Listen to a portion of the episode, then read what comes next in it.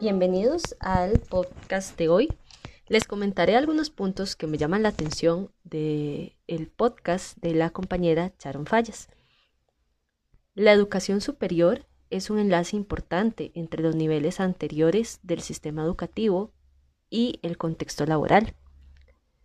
Así que, por esta razón, es importante brindarle toda la atención posible a la calidad del servicio que se ofrece. El Estado debe ser responsable al dotar de un marco legal robusto al CONESUB que le permita ejercer sus funciones, darle mayor sustento legal a su accionar y potestad para ejercer una supervisión verdadera en la educación superior privada. Es cierto, llegó un momento donde se dio una rápida apertura de universidades y para esto hubo recursos del CONESUB que no dieron abasto y que incluso desde su creación estos recursos fueron limitados, donde su accionar se concentra en requisitos mínimos en la apertura de carreras o universidades y un vago control de la calidad de estas instituciones.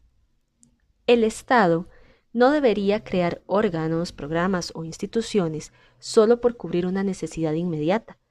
Es su responsabilidad darle también las herramientas necesarias para poder ejercer sus obligaciones según la demanda que tenga. Y si esta demanda cambia, es fundamental hacer los ajustes estratégicos necesarios. Como indica Sharon Fallas en su podcast, la inconsistencia de la política educativa es en su operacionalización. Existen universidades privadas que por su iniciativa se han incorporado a procesos de acreditación mediante el SINAES, pero es algo voluntario. Esto significa que no hay mayores parámetros para establecer por parte del CONESUB un seguimiento riguroso de la calidad del servicio educativo que se ofrece. Las políticas dirigidas a la supervisión de la calidad educativa deben dirigirse a la diversificación de las ofertas académicas, a la calidad de los docentes que imparten la clase, a los planes de estudio actualizados y contextualizados, y también a los procesos de investigación y extensión que en algunas instituciones son poco desarrollados y en otras incluso son nulos.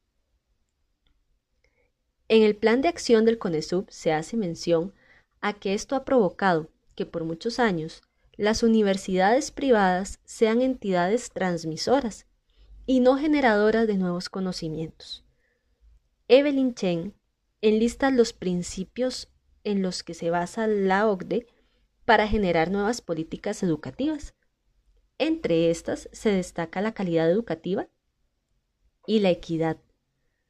Si las universidades del sector público tienen sus reglamentos y procedimientos claros que respaldan la fiscalización de su calidad, es urgente que se comience a atender políticas dirigidas a la educación superior privada. Gracias por haber escuchado este segmento del podcast.